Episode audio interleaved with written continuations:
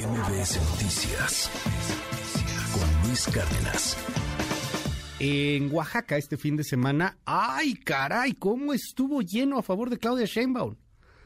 Presidenta, presidenta, presidenta. Y Claudia Sheinbaum hablando de los logros que hubo en su administración. Y la semana pasada algo similar, creo que en Tamaulipas. Cada fin de semana hay una gira de campaña de la jefa de gobierno. Aunque digan que no es campaña, perdón, es que es demasiado evidente. Y Ebrard anda haciendo su luchita también. Estuvo ahí Marcelo Ebrard, pero mientras había un gran apoyo a Claudia Sheinbaum en, su evento, en la gente, los gobernadores, pues Ebrard presentó el libro, su libro, el que anda pues ahí promoviendo por todos lados y le cuestionaron varias cosas. Escúchelo. Me han preguntado mucho que si quiero ser presidente de la República y siempre he dicho, sí, hay que ser honestos. Antiguamente se decía, no, no me permite usted, estoy trabajando, mañana le digo, etcétera, etcétera, etcétera. Entonces, eh, si usted me pregunta, le digo, sí, tengo esa aspiración. Para, para yo formularme esa aspiración y convencer a las personas, porque va a depender de ustedes, de las personas, de los ciudadanos, eh, eh, yo he, hecho un libro muy honesto en mi vida de qué ha sucedido, etcétera, de lo que vine a presentar para que cada ciudadano se forme su propia opinión. Y pues que lo dejen todo, que no le ponen las todo, ¿no? todo ese tema lo viene en el libro y también cómo ve el futuro de México. Pero si no es usted, eh, apoyaría a los otros, a cualquiera de los Voy a ganar. El pueblo es el que tiene que elegir a quién sigue. ¿Quién es el que sigue? No, no el dedazo, no el dedazo, el pueblo. El pueblo es el que debe de decidir.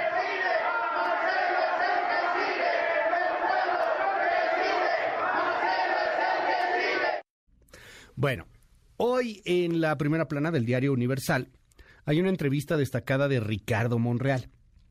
Y le pregunta el Universal a Ricardo Monreal, pues sobre la elección de Morena, ¿no? Y dice Ricardo Monreal, la neta es un descaro la cargada de gobernadores. Señala, lo cito textual en el Universal, eh, Ricardo Monreal, líder de los senadores y aspirante presidencial, acusó a los gobernadores de las autollamadas 4T de distorsionar el proceso interno al apoyar descaradamente, junto con sus estructuras, a algunas corcholatas. Pues algunas corcholatas, pues a Claudia Sheinbaum, o sea, más claro ni el agua.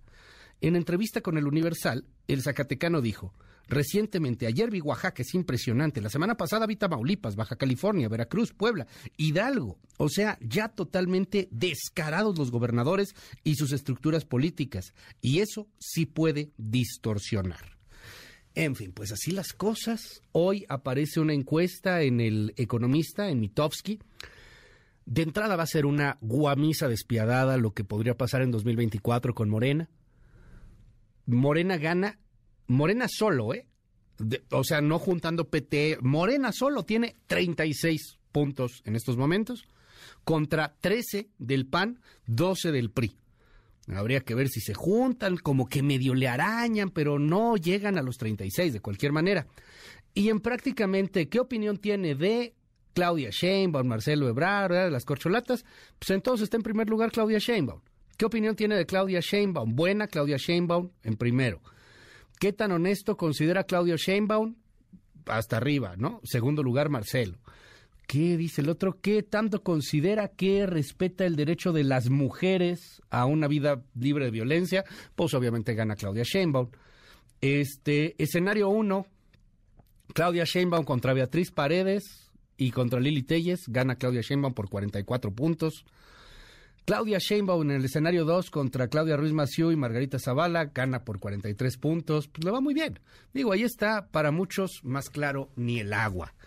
Es Rashabot, pero pues ¿qué va a pasar con el canciller? Me llama la atención, le preguntan ahí en el eh, en Oaxaca, "Oiga, pero pues si no es usted." "No, hombre, voy a ganar, voy a ganar, que no sea dedazo, piso parejo." ¿Qué dices, querido Erra? Buen día. Hola, ¿qué tal Luis? Buen día, buen día al auditorio. Bueno, pues sí, Marcelo no tiene otra que jugar.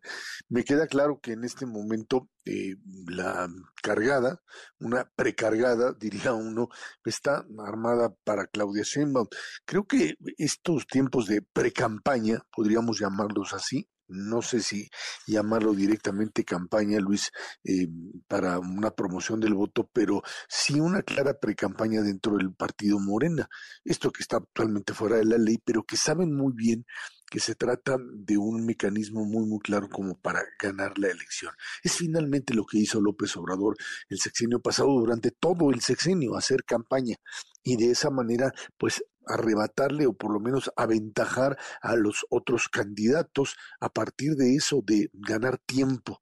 Y creo que en ese sentido lo que el aparato de Estado está haciendo es apoyar directamente a través de gobernadores, como ya lo decías, y parece que ahora, pues Monreal, que parece que descubrió la política, pues se da cuenta de lo que está sucediendo, pues se dan o aparecen en el escenario como aquellos elementos, los gobernadores, que serían clave para que este tipo de pues encuestas te demuestran que sí hay no solo una cargada, sino un aparato del poder del poder ejecutivo encaminado a destapar y apoyar y a promover a Claudia Sheinbaum. En medio de esto, en medio de esto que pues se pone a Marcelo Ebrard o arrincona a Marcelo Ebrard a tomar una decisión, lo obliga a tomar una decisión, por eso el discurso, el enojo de Marcelo, esta idea de que bueno, pues no es dedazo, tiene que ser la, la encuesta y mientras más eh, eh, exige Marcelo esto, más eh, se va dando cuenta que el aparato de Estado o la voluntad del presidente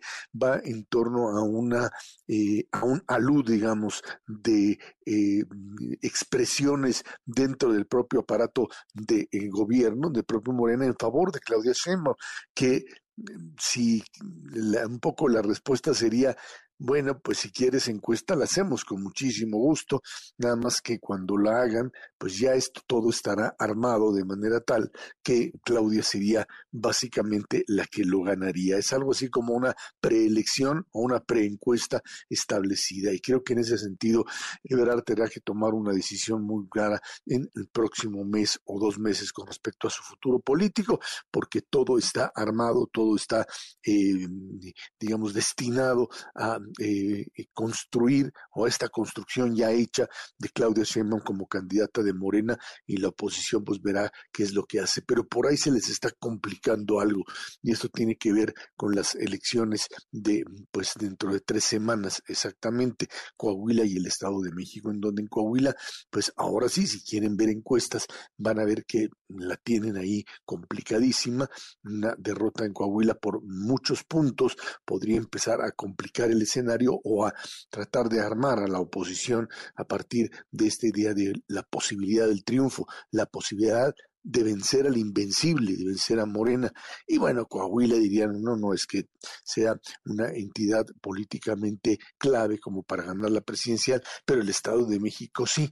Y las diferencias que se veían hace dos, tres meses con respecto a, la eh, contienda política entre Delfina y Alejandra del Moral empiezan a cerrarse, se abrieron, se cerraron, se abrieron, se cerraron, y en este sprint final, pues parece que las cosas también empiezan a correr en una línea que podría generar, si no un final así de película, un final de, eh, ajustado, enormemente ajustado de fotografía, dirían algunos, pues lo que sí hemos visto es la manifestación abierta de preocupación del propio Mario Delgado que dice, dejen de estar haciendo campaña, vayan al Estado de México, fundamentalmente también a Coahuila, y hagan campaña ahí, métanse ahí, señores eh, corcholatos, que estén ahí metidos en en hacer campaña para poder finalmente darle el empujón a Delfina y que pueda ganar la elección en el Estado de México.